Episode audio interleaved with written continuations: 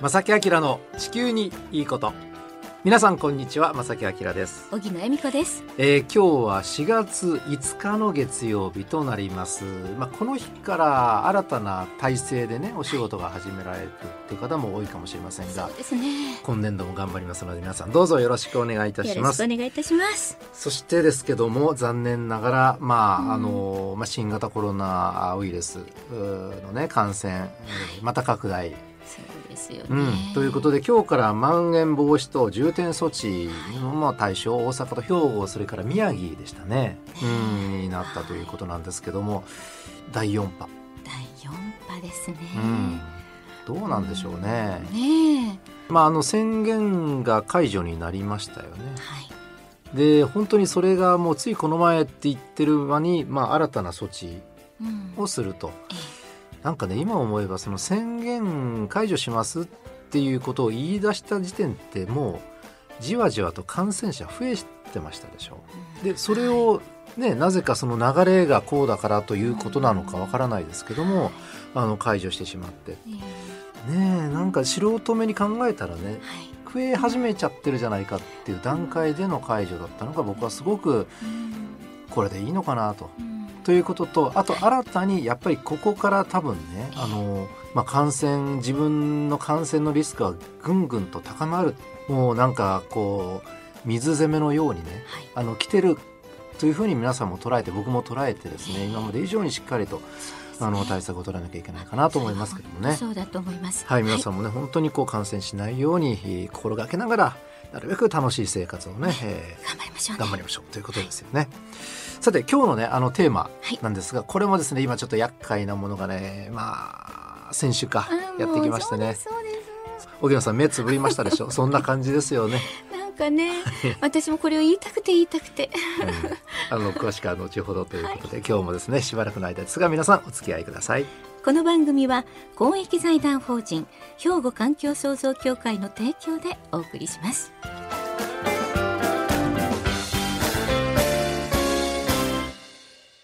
兵庫環境創造協会地球温暖化防止自然環境の保全再生子どもたちへの環境学習など皆様と共に身近な暮らしの中で地球環境を守るための取り組みを進めています人と自然が共に生きる21世紀の豊かな環境づくりを兵庫環境創造協会えさて今年の春はですねまあとにかく例年なく足早にやってきました。はい、桜もね。うんはい桜もまあ大体例年ですと開花するタイミングでもう満開になって散り始めみたいなね、そんな状況になってしまいましたけどもあの観測史上最も早い開花満開といったことになりました、ね。ねかなりのたくさんのね観測点でそういうことになったわけなんですが、えまあこれから先もどんどんどんどんこの暖かさはね加わる時期ではあるんですがあまり歓迎されないものも実はいろいろねあるんですよねと皆さんねいろいろ思い浮かぶと思いますが まず花粉ですよね。花粉、はい。まあ、あの植物にとっては今の時期花粉を飛ばすっていうのは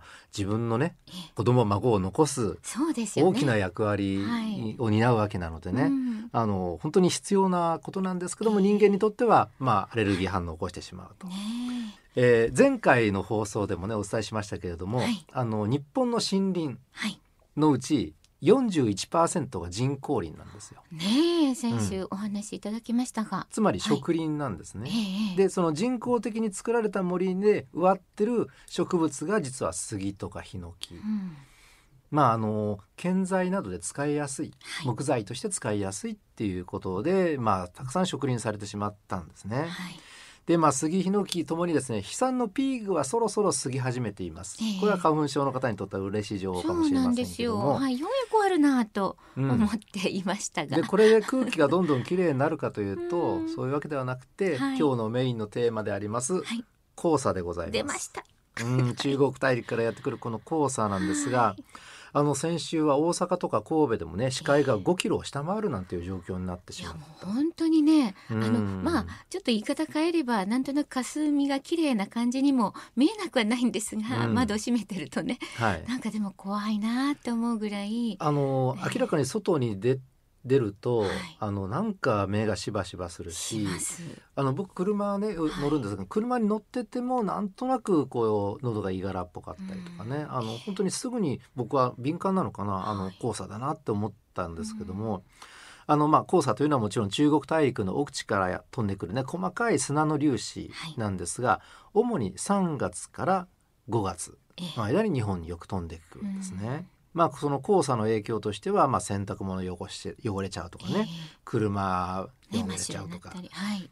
だけれどもそれだけではなくてね実は日本に届くその黄砂の粒子というのはねはい。実は花粉よりも小さいんですよ。うん。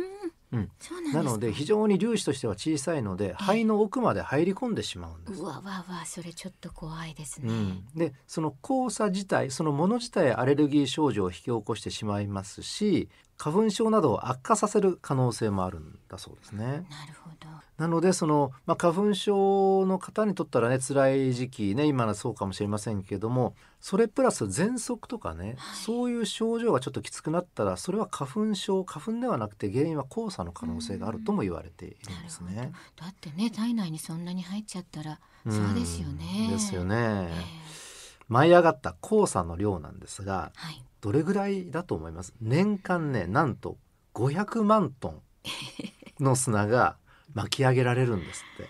とんでもない数字ですね、うん。まあ、年間の総量なのでねい一時的にバーってそういうあの飛ぶわけではないんですけど 年間数ですね。れでもそれでもちょっと相当な量なんですね、でその3分の1から2分の1があのはい。降下していくと地上に降ってくると。はい。でその大体まあ200万トンぐらい年間ええ。がこう日本に降り注いでくるという。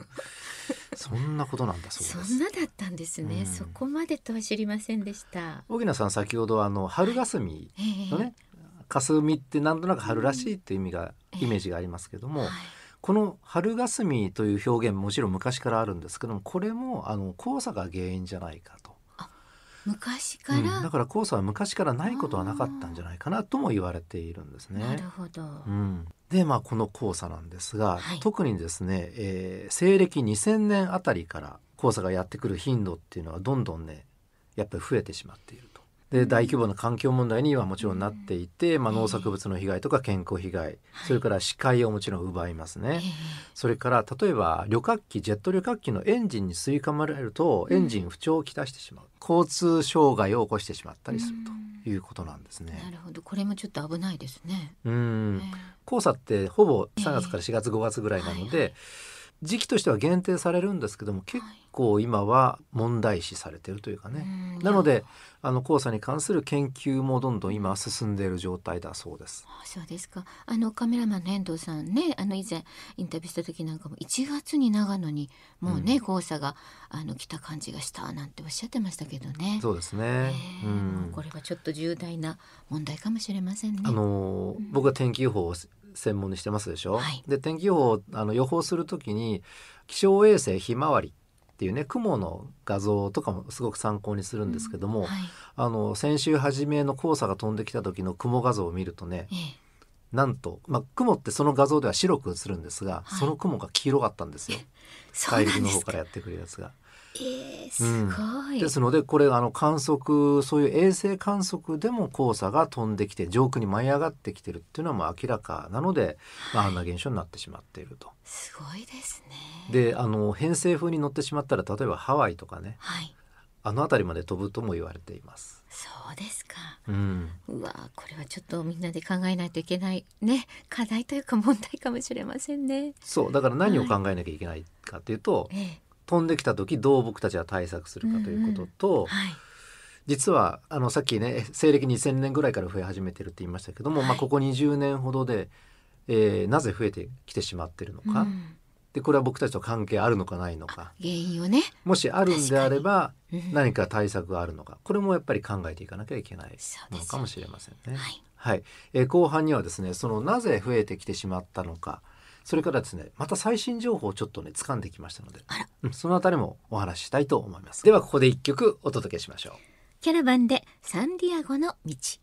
はい今日はですねなんとなくこの話をするとなんとなくこう大きく深呼吸したくないような あの黄砂のお話をね、はい。してるわけなんですけども。なんか目がしょぼしょぼねしちゃったりなんかして。なんかね あのそういえば僕ね黄砂が飛ぶ時っていうのは、はい。首の後ろ痛くなるんですよ。肩凝った感じになったりなんかはい。結構ね動悸したりするんえー、そこまでですか、うん、でこれよくよく考えてみたら、はい。直接的な黄砂の影響じゃなくて、うん呼吸浅くなっちゃってんじゃないかなって。いやこれちょっと皆さんいかがでしょうかね。いろんな症状出てくるかと思いますけどね。ね僕はそんな症状が、えー今年初めて認識できましたけれども。そうですか。危険危険はい、さてその黄砂なんですが、はい。あの原因ここね数年増えてきてしまってる原因なんですけども、ええ。やっぱりねこれ中国が絡んでまして、うん。まあ、中国をはじめとするあの中国大陸周辺の、まあ、過度な工作要するに農地にどんどんしてしまってる、はい、うん、っていうこと。えで黄砂って砂なのでもともと砂漠から飛んでくるんですけれども、えはい。で現地は砂漠だけではなくて例えば牧草地だったりたくさんあるわけなんですね。ええ。でそういうところをどんどんどんどんこう開拓したりそれからあの土木工事まあ、灌漑を作ったりね灌漑設備を作ったりする、土木工事をしてしまってあの土地が痩せてしまってる。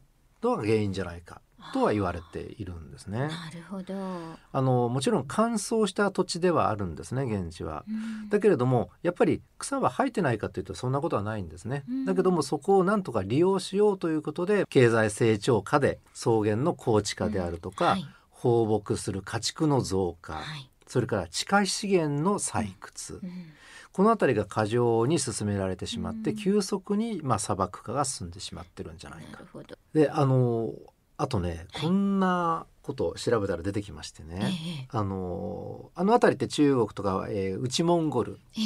であったりするんですけども、はいあの辺りの草原っていうのは実はね薬膳料理の素材がよく取れるんだそうです。へえ。今日本でも大ブームですねなんかブームになってますよね。体にいいからね、皆さんはい。やっぱりね、ちょっとこうね味もなんかねエスニック風でね、はい。あのちょっと最近好きっていう方も多いかもしれませんけれども、はいでねこの薬膳料理に使う素材って結構高価なのでよくうん。高く売れるんですね。なるほどね、なので取りすぎてしまったりとか、はあと漢方薬の材料となる肝臓って聞いたことあります？ありますあります。あのはい。漢字は甘い草と書いて肝臓、えええこれも実はねこの肝臓の漢方薬原料ってね根っこなんですよだからもう根こそぎ取ってしまうのえで、うん。もうその枯れ枯れるというかもうなくなっちゃうわけねそのええ。植物自体がね、はい。そうするともう次生えてくるものがなくなって、うん。あのどんどんどんどん砂漠化乾燥化が進んでしまうと。なるほど。であのもちろんねあの、例えば中国政府の方も全然無策というわけではなくてねえ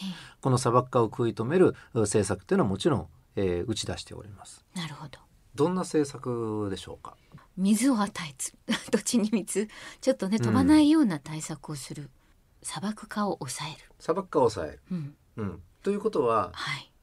何でしょう？植物を植え植える？増やす、増やす、まあ、いわゆる植林、うん。であのもちろん中国も結構ねあのこういううん政策って推し進めている事実はあるんです。そうですか、うん、はい。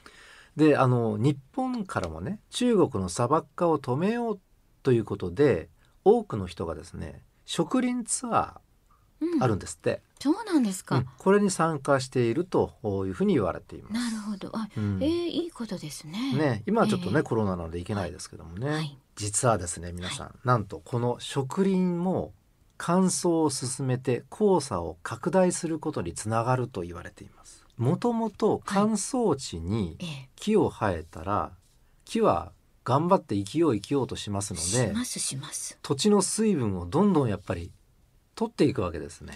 確かに。ということは土地自体はどんどん痩せて乾燥してしまうと。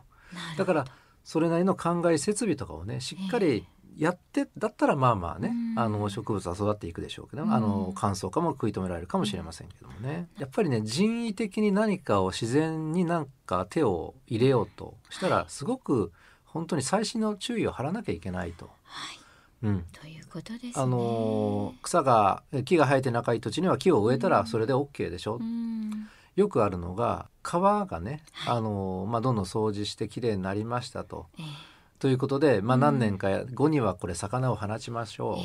鮎をね。うん。放ったらまた帰ってくりますよねみたいな話でよくその、放流のね、はい。ニュースとかありますけれども、はい。でそこで大事なのはその魚たちが生きる伸びることができる水のね綺麗さになったかどうかがすごく大事なわけで、そうですよね。なんか正木さんこの今の話を聞いてると日本のその人工林と重ねてしまいますね。そうなんですよね。ねえ。人工林もだってあれね、あの便利だからといって杉たくさん植えて、うん結局花粉症の方にとったら、うん。自分で自分の首絞めるみたいな感じに人間はなってしまっていると。ね自然にいいためって考えてやったことが逆効果になったりする可能性はあるということですよね。うん。なるほど。さて、はい。ちょっと話をね進めましてね、あの先ほど西暦2000年からどんどんどんどん砂漠化になって黄砂増えてますよと、はい。まあ原因は砂漠化が進んでしまってるからなんですっていう話をしてましたでしょ。実はですね、はい。あのもう少し細かく黄砂の飛来状況をねちょっとチェックしますとはい。大体ね10年周期ぐらいで黄砂が飛ぶんだそうです。10年周期。うん、はい。なのでその西暦2000年あたりが、えーから増え始めてでちょっと収まって、えー2010年頃増え始めてちょっと収まってで今です。2020年21年ぐらいからうん。増えてるというそう周期が一つある、なるほど。うん、ですね。ええ。でさらにね特にここ最近、まあ、数年はですね実は皆さん黄砂を観測する日はゆっくり減ってきています。黄砂を観測する日が減っている？今までの話と全く逆行するデータがここ数年あると、なるほど。だから10年周期ぐらいでだんだん増えてきてたけれども、うん、でも今はちょっとずつ減ってる。そうなんです。へえ、はであの気象庁が観測する黄砂日数の統計を見ますと、はい。2015年はい。平成17年ええ、これ年間12日あったそうです黄砂が飛んだ日全国でこれをピークにしてその後はね10日以上の年はぱったりなくなったということだそうですねなんか黄砂が来る時期がもう早まったりとか量も多くなったりとか思いつつも、うんちゃんとデータを取ると頻度というのは少なくなってるということなんです。やってくる日が減ってるということなんですね減ってるということなんですね。で原因はですねはいこれまた全然別の観点から見ると、はい。今ね日本付近ってまあ春夏秋冬あるじゃないですかでええもその季節がなんか綺麗じゃないじゃないですか季節が季節らしくなくなったことはい。それから地球全体の温暖化が加速することによって冬の雪の量が増えたモンゴル付近では。はい。あのー温暖化イコール雪が増えるって変かもしれませんけどもうん温暖化が進むと降水量が増えます。はい。で冬場はこれ雪になるのでね雪の量増える可能性があってそれがモンゴルで顕著になってる。なるほど。これ雪があったら砂漠の砂は飛びませんからね。ええ。うん、それからまあ偏西風の風のブレなどなどそういういわゆる気候変動が黄砂を抑えてるんじゃないかっていう考えも今出てきていると。となるといろいろ僕たちはねいろんな面でやっぱりこれをなんとかいい方向に向かわせなきゃいけないっていうのはやり方ありますよね。これ環境問題につながってくるとはい。ということなんです。ちょっと多岐にわたって黄砂をねちょっと掘り下げてみましたけど、皆さんお分かりでしょうかね。ねえ。まあ、いずれにししてもね黄砂って嫌なものですけどもね、はい。えーうまくこの時期を乗り切りましょう。一番多いのは3月から5月まで。もうしばらくです。ね頑張りましょはい。兵庫環境創造協会地球温暖化防止自然環境の保全再生子どもたちへの環境学習など皆様と共に身近な暮らしの中で地球環境を守るための取り組みを進めています人と自然が共に生きる21世紀の豊かな環境づくりを兵庫環境創造協会。さて今日は月始めということで先月はい。ね、番組の方からプレゼントをねあのえー。毎月お届けしているわけなんですが、先月分は100回記念そこの番組プレゼントエコバッグはい。オリジナル。特製の。おもう特製ですよ不織布のね、うん。エコバッグプレゼントということでね、はい。なんとあの拡大して30名の方にプレゼントをね、はい。本当にたくさんいただきましてありがとうございます。その中から厳選にはい、抽選を行いまして。行いました。もう本はい。当たくさんありがとうございます、はい。もうたくさんメッセージいただいた中からですね神戸市垂水区からいただきまして、はい。ラジオネームはないんですけれども前田ゆかりさんありがとうございます。ありがとうございます、はい。おめでとうございます、はい、この前田さんはじめ30名の方にですねエコバッグプレゼントしたいと思います。おめでとうございます。はい、おめでとうございます。商品到着までしばらくお待ちください。ね。ねまあ本当に週1回25分は始まったなと思ってったすぐ終わってあっという間の25分ですと。こんな世の中だからこそたくさんの方にためになる話が届いたらと思います。いつももう少し長く聞きたいと願っていますというメッセージも添えていただいてました。じゃあもう1時間番組にしましょうか。1時間番組。ちょっと誰に言えばいいんでしょうか。よろしくお願いいたします、はい、一応あの向いときました。ちょこちょいはい、皆さんありがとうございます。ありがとうございます。で今月も、あのプレゼントありますけどもこれあの防災グッズ。そうなんです。ね、はい、にありますのでね、はい、えー、今月は防災グッズです、ねどしどしお便りをお寄せください。はい。はい、番組の方からね、はい、えー、実は一つお知らせがありますので荻野さんお願いします、皆さん佐用町にありますね。兵庫環境体験館というところご存知でしょうか？まさきさんとそうそうねね、ちょっとお邪魔してお話しさせていただきましたね皆さんね。ね素敵な講演会をねまさきさん。そして私もトークショーのようにねご一緒させていただきました、はい、そんなこともありあるところなんですが3月24日にですね、うん、リニューアルオープンしたことであの展示コーナーがまた一層充実したそうなんです。あの皆さん、行かれたことない方ぜひ行ってみてください、ね。はい、あの木のぬくもりをすごく感じる施設で、はい、多分あの、うん、僕が知ってる中中とまたガラッとこうニリニリューアルされてるんでしょうね。ねもう私もね以前しか行ったことないんですけれどもちょっと近々行きたいなと思いますがそれでも前からも素敵な空間ですよね。さんね、はい、はい、そして5月16日には記念講演会もで予定されているということでねまたお知らせもしたいと思いますが現現在はこのリニューアルオープン記念としてなんとこの体験館のマスコットキャラクターを募集されてるそうなんですよ、うん、はい。期日は6月の15日までなんと採用された方には賞金まさきさん10万円です。応募します。応募します。はい、私たちもします。はい、あの詳しくはですね、兵庫環境体験館のホームページご覧いただきたいと思います。ご確認ください。はい、お知らせでした。はい、ということで、正木明の地球にいいことは、今日はこの辺でお別れしたいと思います。ご案内は正木明と小木恵美子でした。それではまた来週。さようなら。この番組は公益財団法人兵庫環境創造協会の提供でお送りしました。